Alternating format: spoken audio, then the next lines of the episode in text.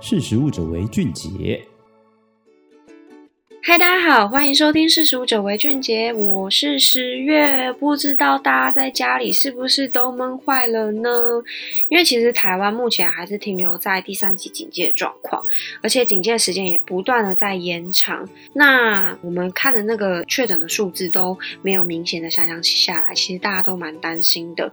那也为了安危，或是我们要减低感染的风险，所以大家也都尽量待在家里。那尽量待在家里的随之的状况，其实是心理的压力会不断的增加，也就会影响我们对饮食的选择。不知道你在家里是吃的比较健康，还是你会开始吃一些炸鸡啊、甜食啊、冰淇淋等等的？那其实这些饮食变化都跟我们的压力有关。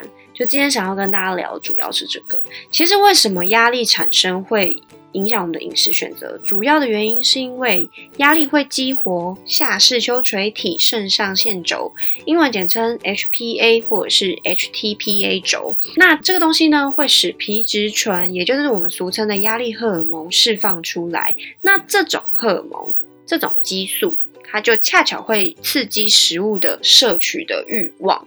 目前呢，科学研究已经证实说，体内的皮质醇激素含量越高，人就会去选择高卡路里或者是高脂肪的食物。也因此，其实高脂肪饮食摄取的变化，常常都会被拿来作为压力判断的指标。那这种激素，这种荷尔蒙，会让我们直接去选择对我们的心灵有奖励性质的食物。所以，为了舒压。我们就会选择适口性高或是能量密度高，也就是卡路里高的食物。那这样子的现象，其实还有另外一个很有趣的调查，就是其实并不是只有人类会有这样子的行为哦。其实我们跟啮齿类动物是一样的。就是啮齿类动物在感受到高压的时候，也会去摄取这样子的奖励性质的食物，这点蛮有趣的啦。那好，我们再回到人类身上来聊。其实，在美国心理协会二零二零年新冠疫情爆发的状况下，他们就去做了民意调查，就发现说，以二零零七年以来，他们每一年会去做历年的调查，就发现这次的新冠疫情其实对美国人心理的压力造成的影响非常的大，那是首次有显著增加的状况。那在压力跟焦虑的情况下，其实伴随而来的就是情绪性饮食。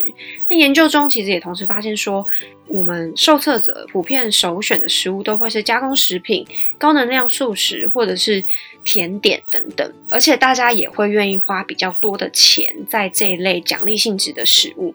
那表现最差，愿意花比较少的钱，也就是蔬菜类食物，也就是说健康类的食物，其实在某种程度上就被摒弃了。那同时也有神经影像学上有发现说，摄取糖跟高脂肪的时候具有相同的效果，也都会是人们在压力感受到压力的时候，会想要用吃来排解压力的时候，会去选择吃甜的或者是高脂肪的食物。那科学家也发现说，虽然这样子的暴饮暴食好像有疗愈的效果，但实质上其实对压力并没有任何的帮助。所以大家其实最重要的还是维持健康的运动习惯，或者是。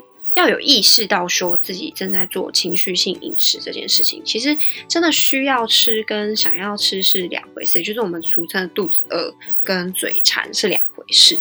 大家要了解自己摄取过多的热量，其实会影响的就是大家可能会变胖。那变胖随之而来的就是可能会有其他的疾病风险，可能就相对来说没有那么健康。那今天就聊到这里。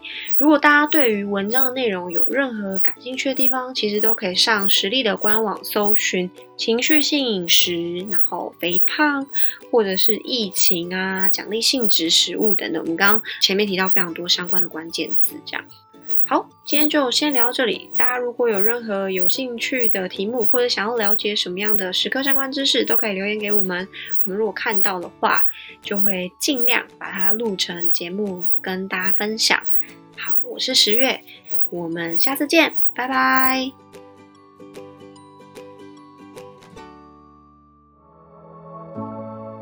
识时务者为俊杰。